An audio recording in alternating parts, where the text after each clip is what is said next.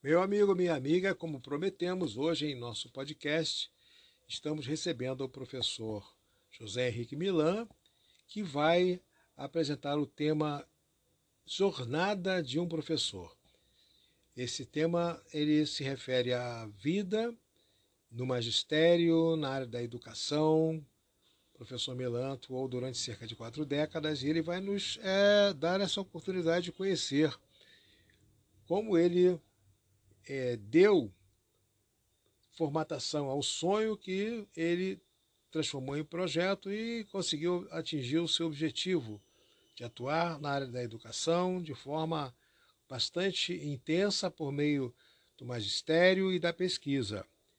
E não só e isso vai tratar de apresentar o seu, seu trajeto, mas também vai homenagear aos seus colegas professores, que o dia de hoje é o dia que se comemora o Dia do Professor. Embora devemos comemorar o Dia do Professor todos os dias, devamos agradecer a Deus.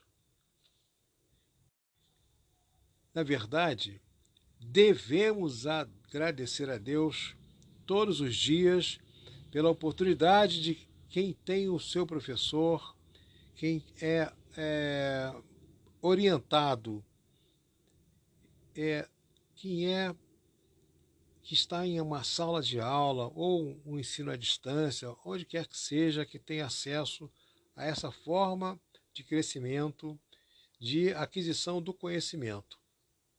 Professor é o caminho, é a, a, a educação e é, o, é a base para podermos atingir todos os nossos sonhos que hoje Ideias, visões, um dia se transformarão em projetos e em obras, em realizações, em objetivos alcançados, em superação, etc., por meio de quê? Por meio da educação. Então, vamos aproveitar e, ao mesmo tempo, parabenizar ao professor e àqueles que também ele hoje estará homenageando, seus colegas professores. Boas-vindas, professor Milan! Bem-vindo ao nosso podcast Papeando com Luiz Nunes.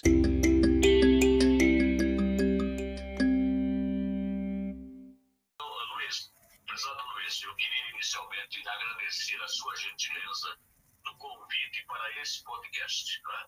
É uma oportunidade que me surgiu e, na realidade, no dia do professor, né? Dia muito importante para todos nós professores, né? a quem eu dirijo nesse momento, é, felicitando-os pelo dia de hoje. Né? É uma longa jornada, como foi dito, o professor, é, para se formar, é uma longa jornada. Ele tem que encontrar desafios, né? obstáculos, mas eu diria que a persistência de cada um de nós, a esperança que nós temos em nossos corações, fazem com que realmente nós, professores, nos sintamos felizes pelo dia de hoje e esperando que dias melhores virão, em termos de ordenado, em termos de, de importância, porque se pensarmos bem, todas as áreas de conhecimento, quaisquer que sejam, dependem inicialmente do professor. Né? Então, o professor é esse, é esse patrimônio da educação, ou é esse profissional da educação, que vai possibilitar a todos nós, professores ou não, aquele início fundamental de conhecimentos e de cidadania. Então é isso. Maravilha. É essa mensagem no dia dos professores. Maravilha. E o senhor falou em podcast, só lembrando aos nossos amigos que estão agora nos assistindo, é, o senhor fez a sua apresentação e a sua fala, a sua apresentação sobre a jornada, discorrendo sobre a sua vida. Bem como a nossa homenagem ao Dia do Professor, onde o senhor, como professor, estará homenageando a todos os seus demais colegas do mundo, não só do Brasil. Então, essa nossa, esse nosso tema de hoje, a jornada de um professor, que retrata toda a sua caminhada ao longo das suas quatro décadas de atividade, estará em nosso podcast no Papeando com Luiz Nunes, que está nas melhores, nas principais plataformas de podcast. Não deixe de assistir, papeando, melhor escutar. E é como se estivesse, no podcast é como se você estivesse realmente assistindo, né? É muito direto. O Papeando com Luiz Nunes.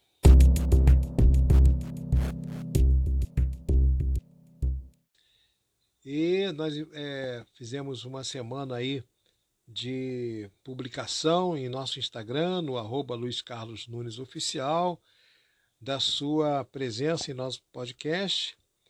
E agora estamos aqui realizando. Então foi um sonho que se transformou em projeto e agora em uma realização uma construção de uma superação de dificuldades, de agendas, mas a persistência falou mais alto, a vontade de fazer, não é? O Senhor nos deu essa satisfação de podermos contribuir para aqueles que nos ouvem, é, para que a sua história, a sua jornada possa ser uma referência, porque uh, o objetivo é mostrar que há dificuldades, o caminho não é fácil, o caminho é difícil, mas persistindo com a resiliência, com a vontade, com a busca de ultrapassar barreiras, se chega ao ponto. Não é isso, professor? Bem-vindo!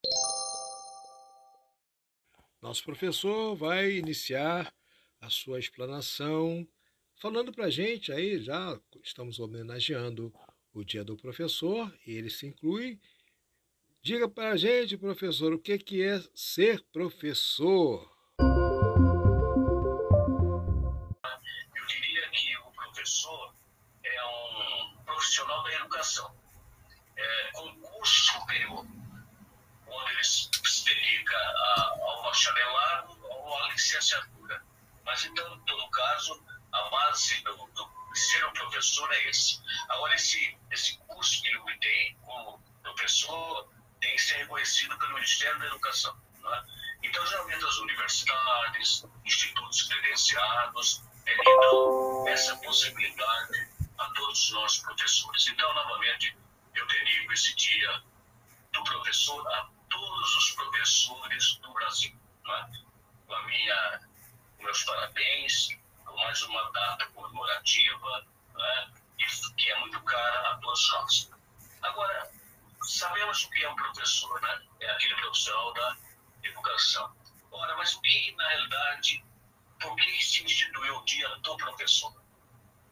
É, é o seguinte, é, é, se relembrarmos um passado um pouco distante, estamos no primeiro reinado, quando Pedro II, que, que ele possibilitou exatamente a, a, a origem do professor, quando fez com que a sua uh, elementar, educação elementar fosse instituída em nosso país. Né? Então, a partir daí, o 15 de outubro de 1827 passou a ser celebrado, mas graças a um é, projeto federal, na época do, Goulart, do governo João Goulart, ele realmente foi institucionalizado dia do professor, 15 de outubro. Então, então é uma data muito cara dos nós. Agora, na realidade, eu perguntaria o, que, que, é, qual é a origem da palavra professor? Né? Se fala professor aqui, professor ali, mas a origem da palavra vem do latim professus, que significa aquele que declarou em público. Nasceu do verbo profitare, confessar em português, ou seja, declarar publicamente ou afirmar perante todos. Então, essa é a origem da palavra professor. Então, meus caros amigos, chegou o momento da abordagem sobre a jornada de um professor, que vai retratar a vida do nosso professor José Henrique Milan. professor Henrique Milan foi diretor do Museu Nacional, professor universitário por cerca de quatro décadas, pesquisador do CNPq, é, trabalhando na área da inteligência artificial, do Instituto de Biociência. Professor Milan, é, como já dissemos, durante seus 40 anos, ele prima pela, pela, pela essência da, do magistério, mas ocupou também posições na área da gestão, como já dissemos, como gestor, não é? na área no Museu Nacional, como diretor, departamentos de pesquisa, é, enfim, é uma coletânea de vitórias, de conquistas, sempre em prol da educação. Então agora ele vai abordar, vai falar do seu sonho, porque todo mundo sonha. E o que vai ser interessante é que ele vai mostrar como o seu sonho se transformou em projeto e como esse projeto foi construído, alcançou o estágio de uma obra, como é que ele atingiu o seu objetivo, como é que ele reavaliou, como é que ele superou os desafios. Vai falar do que ele simboliza, como ele simboliza a sua vida e por que essa escolha. Vai dar suas considerações finais. E agora vamos ao nosso a nossa abordagem do professor. Jornada de um professor.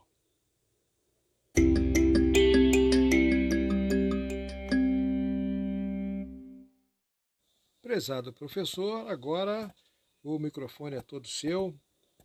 Eu peço ao senhor, então, para nos contar aí, é, nos dar aí a oportunidade de conhecer a sua jornada, e mostrando desde o seu sonho até uh, o, alcance de objetivos, né, dos, enfim, de tudo que o senhor alcançou, no, é, as dificuldades que o senhor superou e, e a persistência que lhe fez vencer. Vamos lá?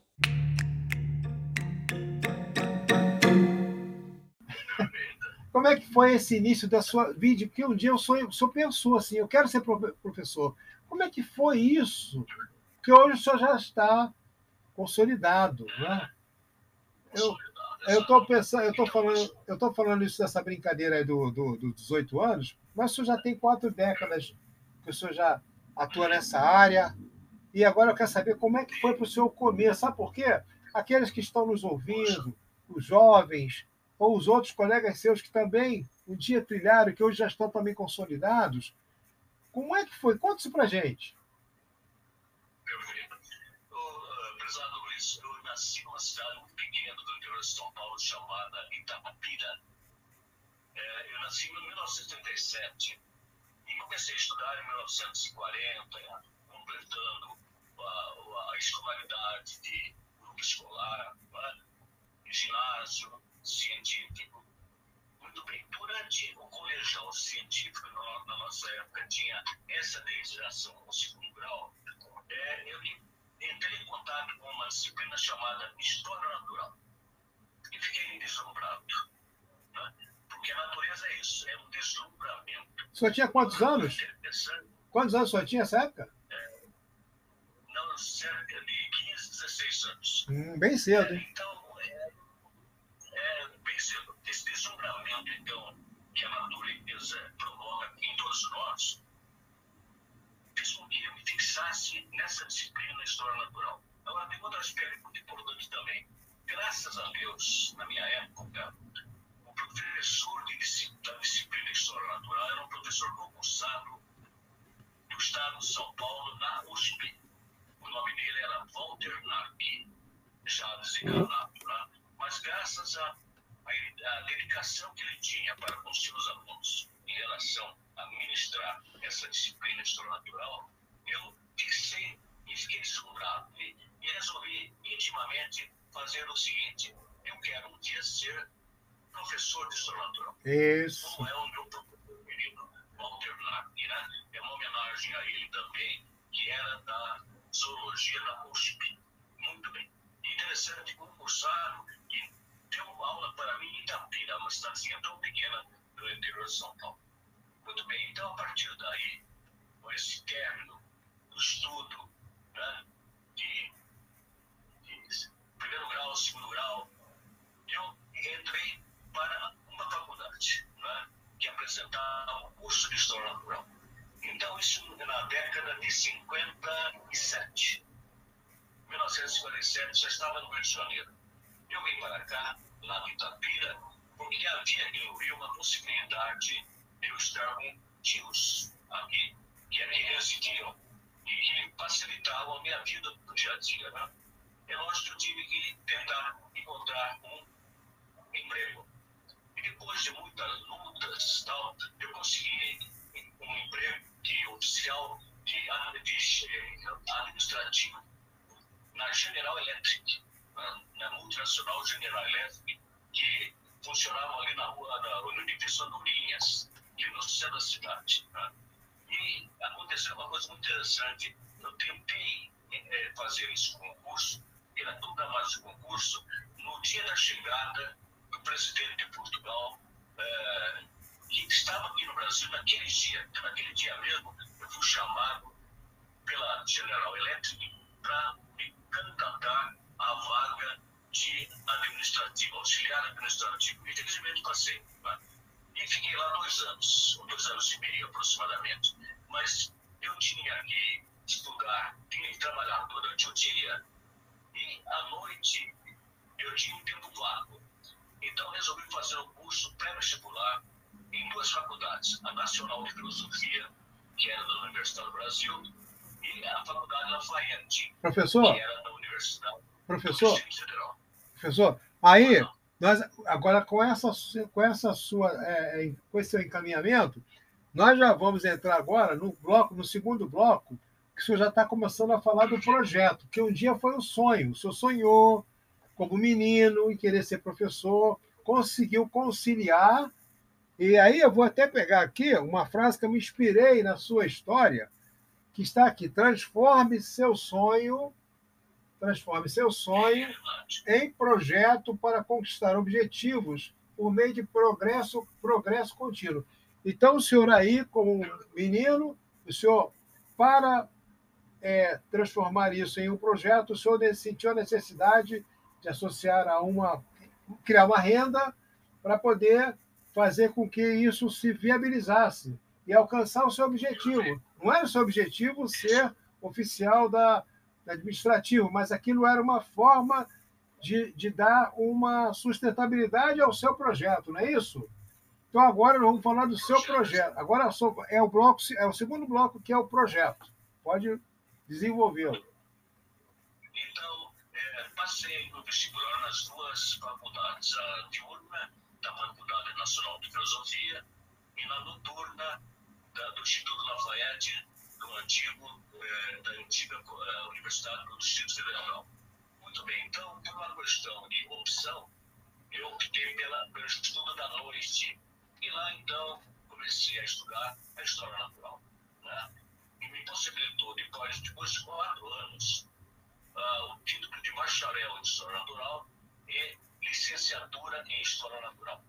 Essas duas etapas, bacharelado e licenciatura, fazem parte do, do, do, da profissão de magistério superior. E, a partir daí, eu consegui fazer, graças a, uma certa insistência, vários estágios. Durante o meu estudo eh, na faculdade da Universidade Federal, eu consegui um estágio no Conselho Nacional de Geografia como bolsista estagiário. Então, eu tinha uma certa renda é? que me possibilitava sair da General Electric e ficar apenas como bolsista é, do Conselho Nacional de Geografia. Mais adiante, consegui ser estagiário da Divisão de Geologia do Museu Nacional, em 1960. E, mais tarde, em 1963, fui estagiário também do Departamento Nacional da Produção Mineral, com o doutor Elias Dorianite, o decano da Paleobotânica Brasileira. Eu posso chamar. Eu posso, eu posso falar, é, sinalizar, pontuar que isso aí para o senhor foi uma superação de desafio, conciliar essas atividades com o seu ideal, que era algo tão, tão, tão diferente no sentido de, do caminho que o senhor queria seguir, da jornada que nós estamos falando, e dos, dos, e dos instrumentos que o senhor precisou utilizar para sobreviver, né?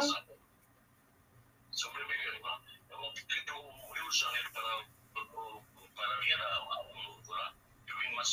pequena, do interior de São Paulo, para uma metrópole Rio de Janeiro. Então, para mim era tudo difícil. Mas, graças a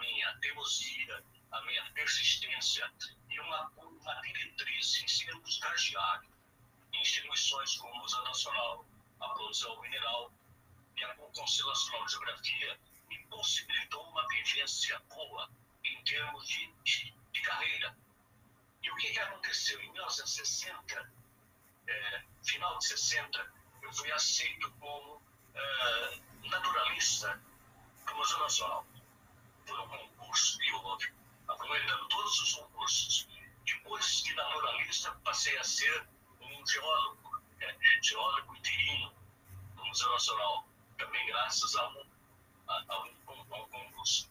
E, finalmente, depois, com a mudança de status da universidade é, do, Museu Nacional, que pertencia ao MEC até, até então, passou-se agora para a Universidade Federal do Rio de Janeiro. E aí tivemos uma nova denominação de professor. Né? Eu fui, então, naturalista, um geólogo, e acabei sendo um professor. Né? E aí, professor, entrei como professor assistente, né? é o primeiro degrau do Magistério Superior. E sempre através de concurso, né? de provas, a titulação foi se fazendo gradualmente. Então, de professor assistente, passei a professor adjunto. E na, no final da, minha carreira é, universitária, passei a professor titular. Então, eu diria aos pesados ouvintes é, interessados no magistério, para dizer que realmente ser professor é uma grande, uma grande, não digo surpresa, mas uma grande possibilidade de fazer com que essa área de conhecimento de história natural seja entendida de uma maneira científica, de uma maneira lógica, possibilitando a cada pessoa que estuda história natural saber o que significa para nós a natureza. Né? É interessante me lembrar de uma, uma frase do, de um filósofo alemão que dizia o seguinte: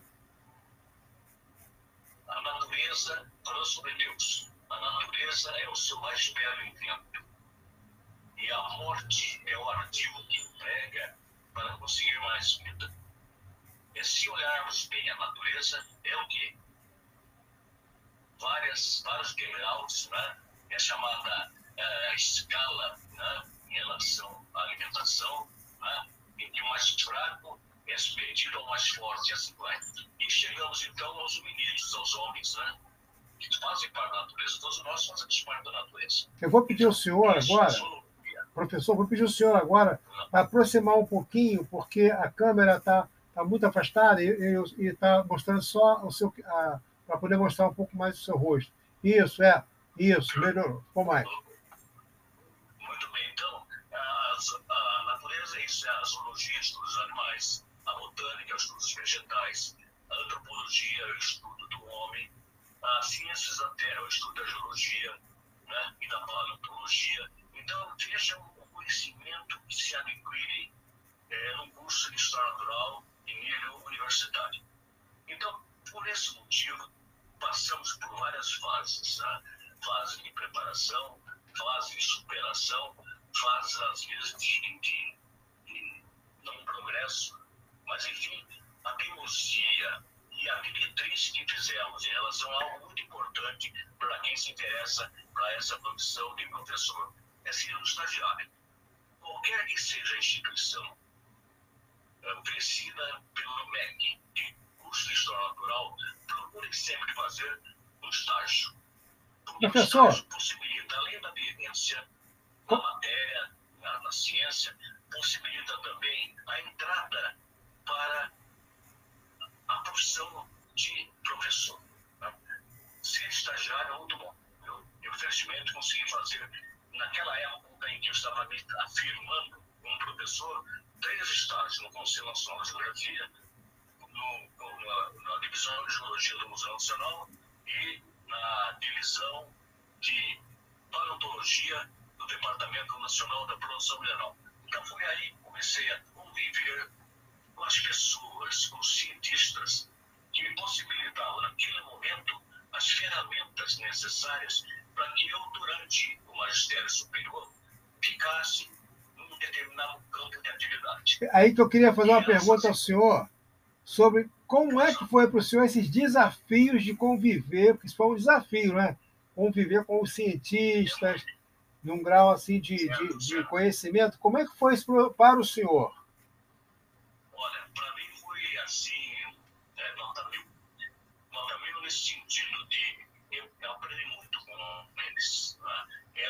Verdadeiros mestres, eram verdadeiros professores. E possibilitavam ao aluno, no caso, né? aquela pessoa interessada, o conhecimento necessário para aquela atividade profissional.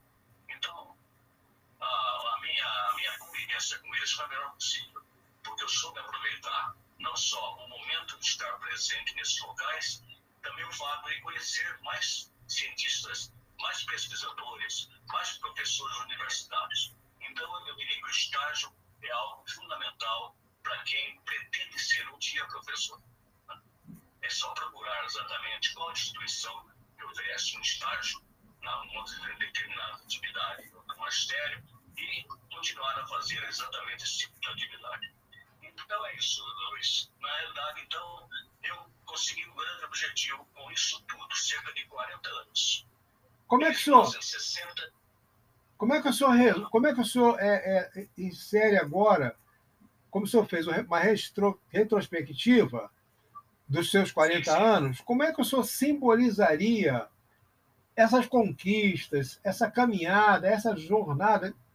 Qual seria o, o, o elemento, o que o senhor escolheria como um símbolo para representar isso tudo? Eu diria que, deixa eu ver um símbolo interessante para isso tudo, é a persistência eu acho que a pessoa interessada e persistente em se atingir um determinado objetivo, depois de um certo tempo consegue. Então, a persistência é algo fundamental para alguém se habilita a uma profissão como essa. Né? E é isso. Eu conseguia afogar, depois de 40 anos, mesmo 40 anos, no final da, da, no início da década de 90, 1993, consegui atingir o grau de professor titular. Então, veja só, eu passei de naturalista para geólogo, passei para professor assistente, professor adjunto e terminei como professor titular. Então, essa é a graduação necessária a um profissional de educação universitária. Mas o senhor não parou aí, que eu, tô, eu estou sabendo que o senhor não, não parou aí.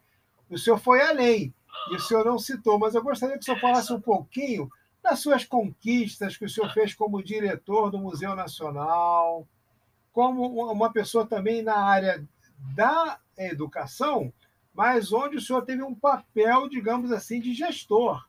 Como é que foi? O que, que, o, senhor, o, que, que o senhor considera assim que o senhor deixou uma. Qual foi a sua contribuição para, para a sociedade por meio daquela instituição que é tão tão importante para entendermos a nossa origem, né?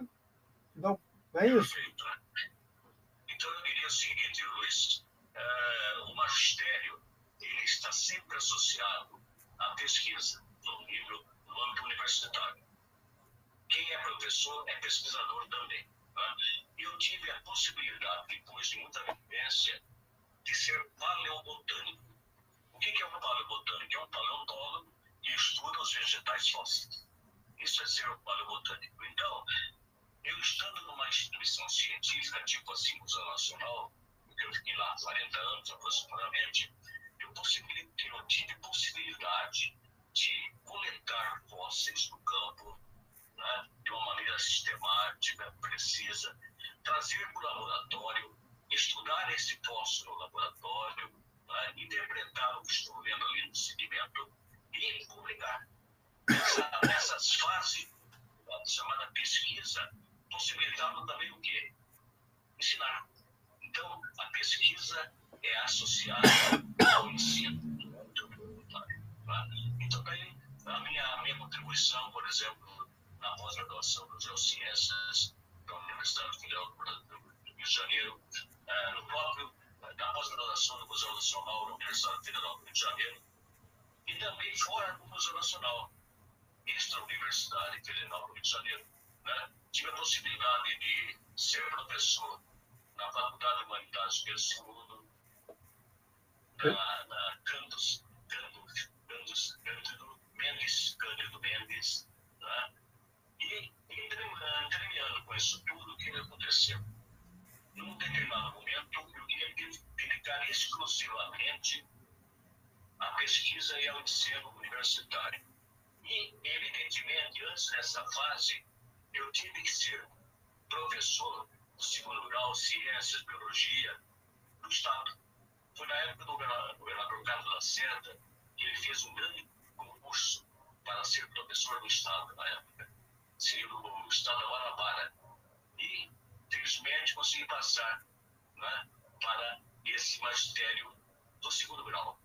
E tive a possibilidade, através de convites, né, pela minha vivência, de ser uh, aceito no Instituto de Educação do Rio de. De, belíssima memória. Né? Modificou-se muito atualmente, né?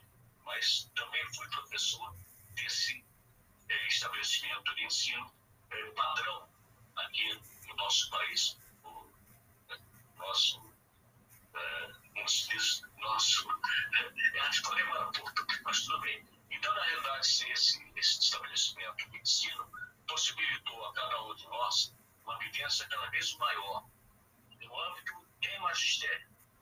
Agora, ficando em dedicação exclusiva na Universidade Federal do Rio de Janeiro, eu tive a possibilidade, então, de galgar praticamente todos os graus do magistério superior e fazer pesquisa. Né?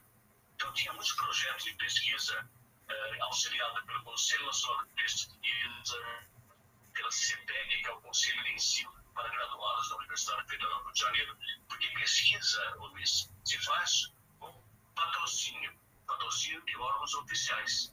Né? Para você ir ao campo coletar, você tem que ter dinheiro. Né? Porque o salário do professor é aquele velho problema sempre, né? no nível de graduação não, não universitária, quer no nível universitário. É pequeno o, o chamado ordenado professor, né? É. E, infelizmente, a gente nota né, que o, o salário é sempre defasado. Então, nós, da universidade, temos essa possibilidade. Aqui eu vou fazer um parênteses. Aqui eu vou fazer um. Desculpa, vou até fazer um parênteses, porque ouvir essa sua é, colocação, e mesmo assim, embora isso exista, desde a sua época precedente a isso e também ainda hoje, o senhor se entregou a essa causa, é uma causa, né? É, enquanto enquanto é, existem civilizações aí, sociedades, onde a profissão mãe de todas, que é o magistério, o professor, é a que é a mais valorizada, né? Não vou citar países, mas existem, né? Um dia nós vamos chegar lá, se Deus quiser, né?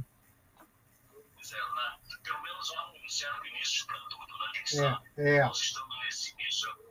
Eu me lembro de uma vez o governo, ele deu um piso para o, o, o, o grau elementar. Né? Um piso de professor para o grau elementar. É. Né? Quem sabe vai chegar no grau médio e depois no grau superior. Né? É, que, que, que seja seguido, né? Que isso aí seja seguido, por, porque essa política é uma política de Estado, né? Então, quer dizer, independente do governo A, B ou C, que essa política de Estado seja seguida por todos os aquele que estiver aquela aquela aquela aquele é, colegiado que estiver à frente que adote, né? Não é? E se compararmos, por exemplo, a, o que ganha um professor universitário, um professor é, brasileiro, com um, um, país avançado, né, culturalmente avançado, a diferença é muito grande, né? É. Lá, muitas vezes, tem também patrocínio mas um simples ordenado de já é suficiente para qualquer coisa que eles queiram fazer. Mas então, aqui, voltando ao assunto, é, tivemos a possibilidade de conseguir auxílio do CNPq, que é o Conselho Nacional de Pesquisa né, Científica, do CPEG, que é o Conselho de Pesquisa e Ensino para Graduados da Universidade Federal Rio de Janeiro, que possibilitaram, a mim no caso, fazer excursões, expedições científicas. Chamando de expedições científicas, porque nós estamos, quando vamos ao campo, sabemos geologicamente o que representa aquele tipo de sedimento para a minha disciplina, para a botânica. Então, nós sabemos aqui, por exemplo, que as minhas expressões foram endereçadas sempre ao bacia do Paraná. O que é a do Paraná? Uma grande bacia geológica, né? é, em que as rochas sedimentares, principalmente silditos, folheiros, argilitos, preservam dessas, dessas rochas a forma, a forma do que é o vegetal. Semente, caule, frutificações, tudo isso é preservado nesse tipo de rocha sedimentar. Então, isso possibilitou, então, através desses auxílios, a fazer discussões de, praticamente durante um mês, né? coletando diariamente, guardando adequadamente, transportando adequadamente para, para o laboratório e aí chegando o cuidado de tirar tudo do, do armário, do, do caixote, porque é tudo encaixotado. E aí veio o cuidado, então, de como, de como preservar aquele fóssil melhor. Então, gente vai estudando tudo isso e vai possibilitando, através de estudo, a interpretação do que aquilo representa para a vida vegetal no meu caso, que é, é a botânica, naquele momento. Então é isso. É, eu diria que é uma produção penosa. É, eu falei para vocês há pouco que a persistência me possibilitou chegar a esse nível. Realmente? Mas eu sei que foi uma, uma, uma, é, é uma produção penosa, que faz com que cada um de nós está nesse ramo do conhecimento tenha vista uma possibilidade cada vez maior, não só de cooperar né, para a evolução da ciência em nosso país, por exemplo, né, também em relação ao magistério superior. Então é, é isso, basicamente essa é a minha vida. Muito bem, nesse interim de 40 anos que vivi no Museu Nacional, naturalista, geólogo, pesquisador A, pesquisador B, pesquisador titular, né?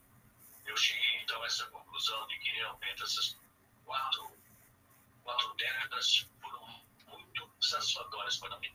Apesar de todas as dificuldades, de todos os problemas que ocorrem no, no cotidiano, no dia a dia, na falta de dinheiro, né? nem sempre se conseguir uma verba para esse tipo de, de atividade. Mas enfim, é isso.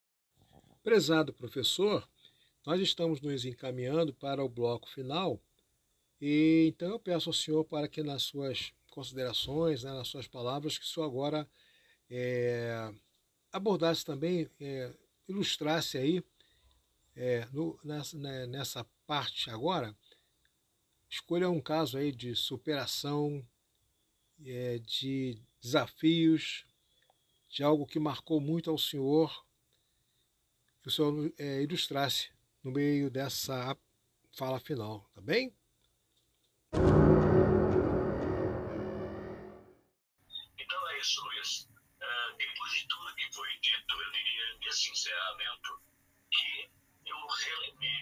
Ao Museu Nacional da Quinta da Boa Vista, né? conhecido é, comumente assim. Mas, na realidade, é um museu nacional é, que pertence à Universidade Federal do Rio de Janeiro. Pois bem, eu ali vivi quatro décadas, né?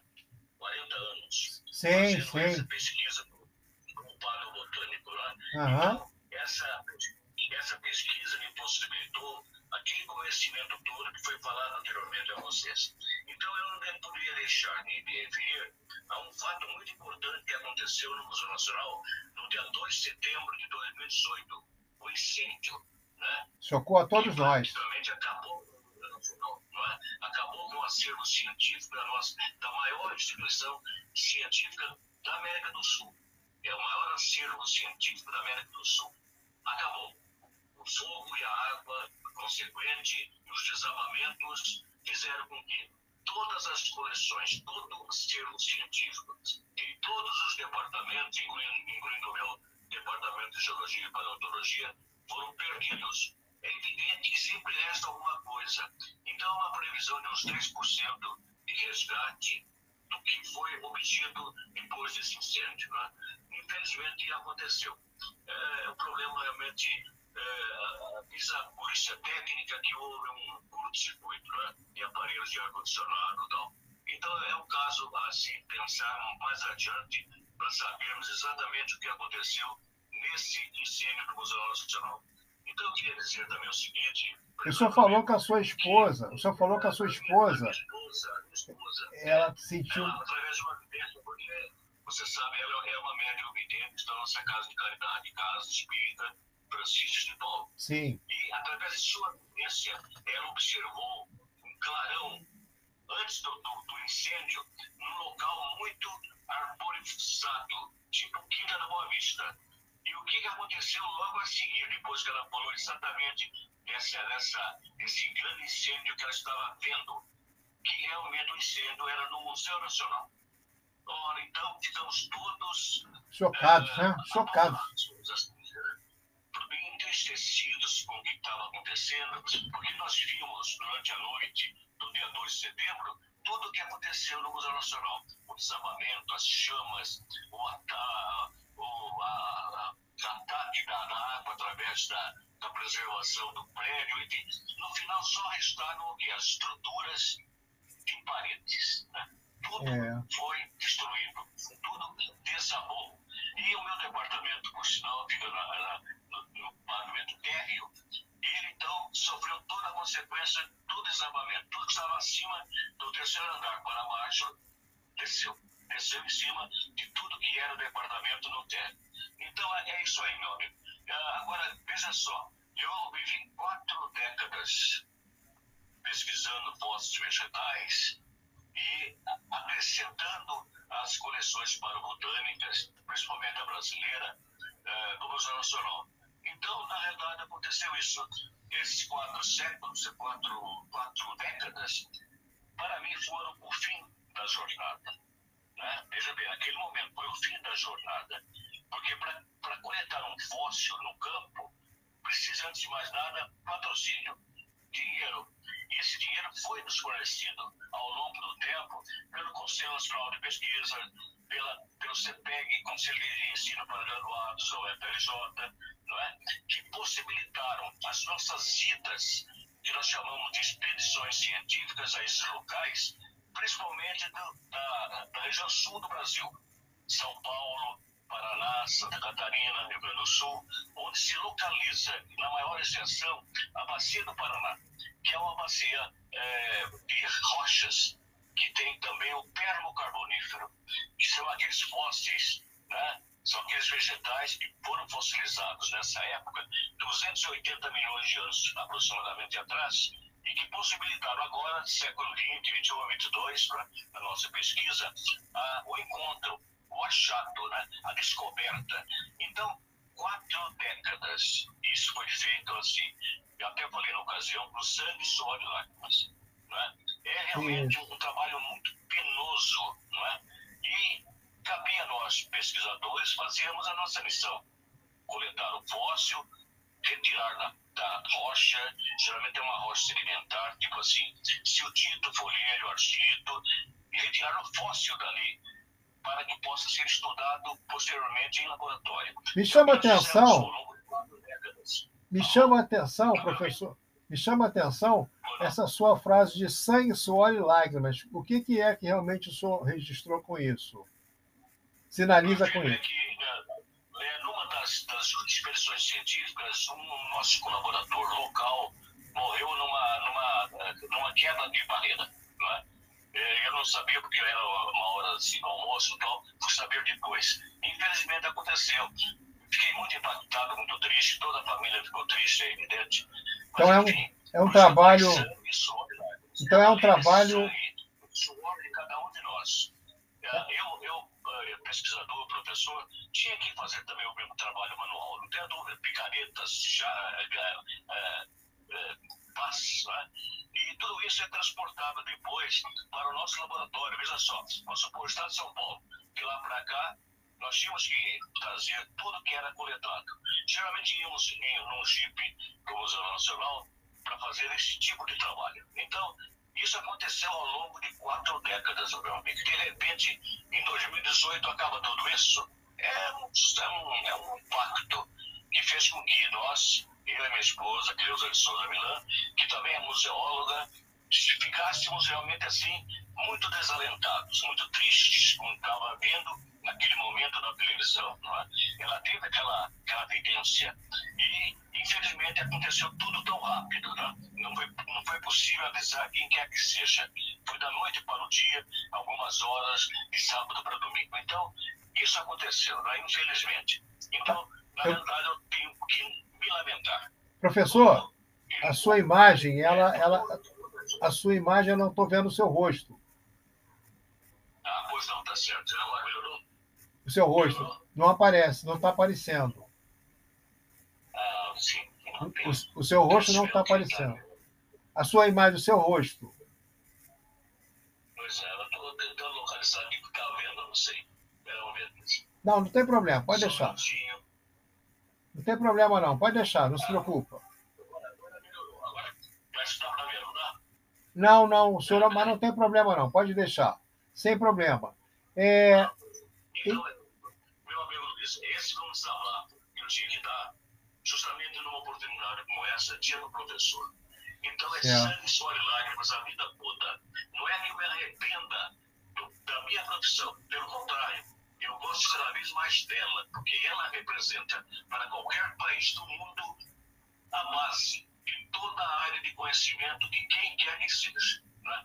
Então, eu acho, nesse momento, que é o dia do professor, que as autoridades, em geral, deveriam se manifestar, né? fazendo com que realmente a nossa data seja prioridade né? em termos de cultura, em termos de educação, porque sem ela não há país que sobreviva.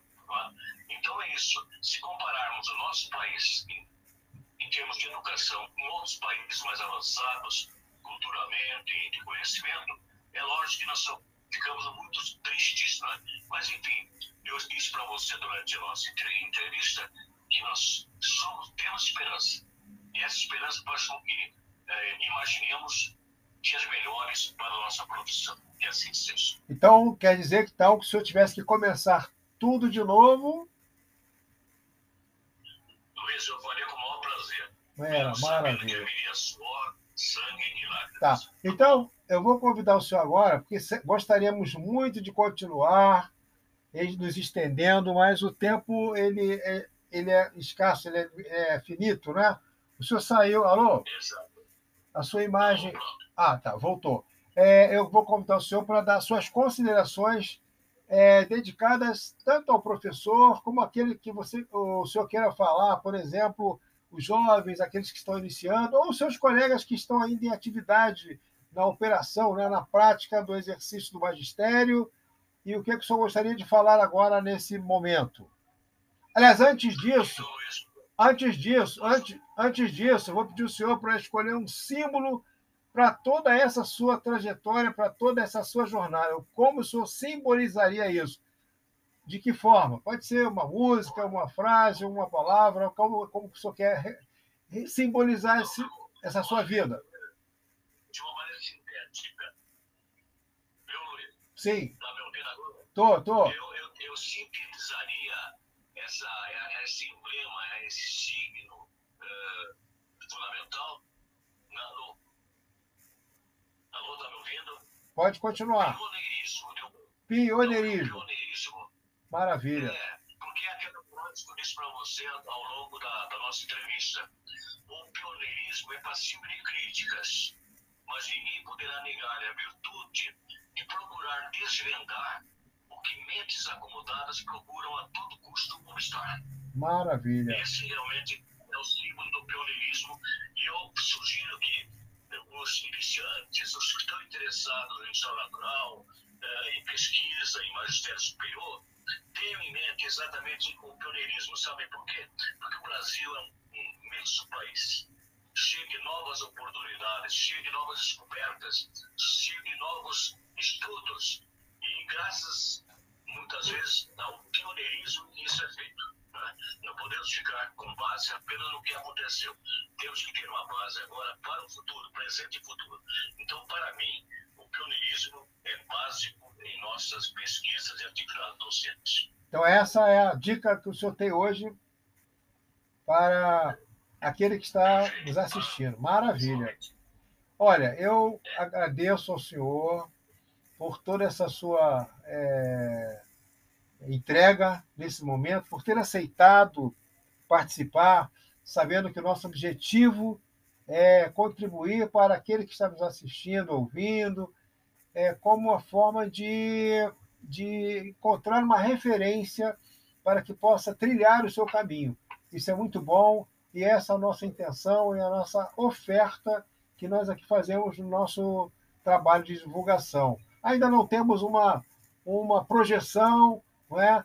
mas a nossa persistência e a causa que nos entregamos nos fará chegar no objetivo que é, de uma maneira bastante direta, é poder utilizar a mídia para fazer com que a informação e a experiência daquele que venceu, superou desafios, teve a sua vivência, possa dar como uma referência. Você aí que está nos ouvindo e vendo, meu amigo, minha amiga, você pode chegar aonde você quiser. Persistência é a palavra e pioneirismo também é o que soma a ela. Professor, suas considerações finais, por favor. Prezado Luiz, então eu queria, então, nesse momento, agradecer a sua gentileza mais uma vez do convite né?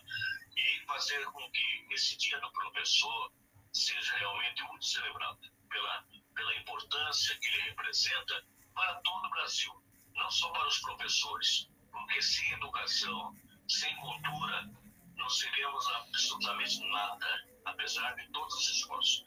Então eu creio que as autoridades em geral possam, a partir desse dia do professor, é, priorizar uma, uma política pública de educação capaz de fazer com que nós todos brasileiros tenhamos aquela oportunidade que muitos países mais avançados culturalmente e conhecimento têm.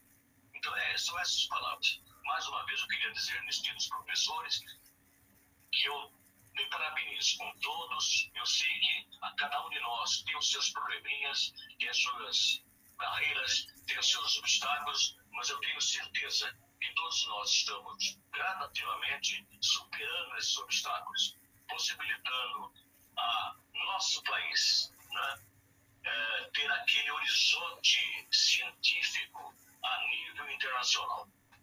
Isso que é importante? Né? Nessa, nessa retomada de conhecimentos, não tenhamos dúvida, o que temos em história natural se equipara, em, em termos de ciência, se equipara a esses países avançados culturalmente.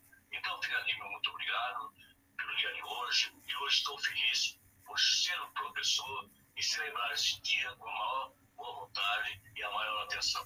Então, eu queria aproveitar também para completar de que esse podcast vai possibilitar, através de sua divulgação, essas palavras, palavras de esperança, palavras de fé, palavras de persistência, é, objetivando um pioneirismo capaz de chegar a objetivos firmes, né, como eu pude chegar ao longo de quatro décadas.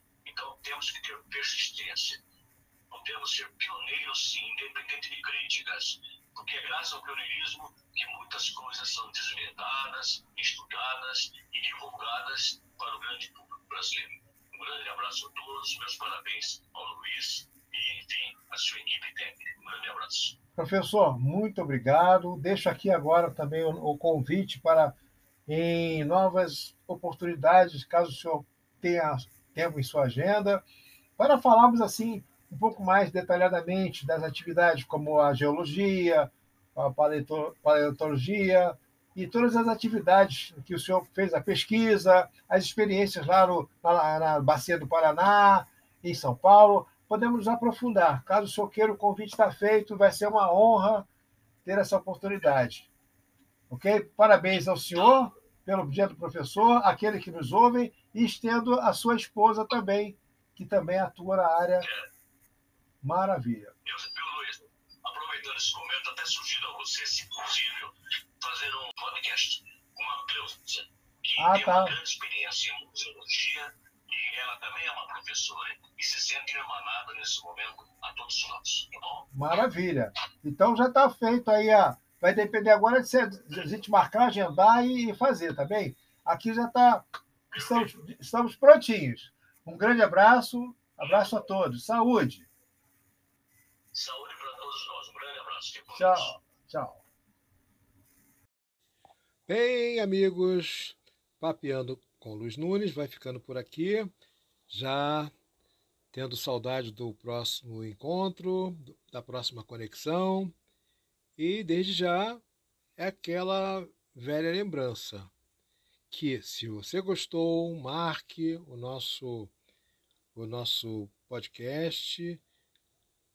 Compartilhe aí com algum amigo na sua rede social. Envie as suas sugestões, as suas críticas. Nós queremos crescer juntos com vocês, tá bom? Esperamos que tenham é, saboreado aí essa apresentação do professor Pilan, onde com isso se pode utilizar é, como referência para o nosso caminho, né? aquele que esteja começando ou que já está, inclusive, em curso, para seguir adiante. Tá bem? Transformar sonhos em realizações. Sonhar é bom, mas realizar é melhor ainda, não é mesmo? Até o próximo Papiano com Luiz Nunes.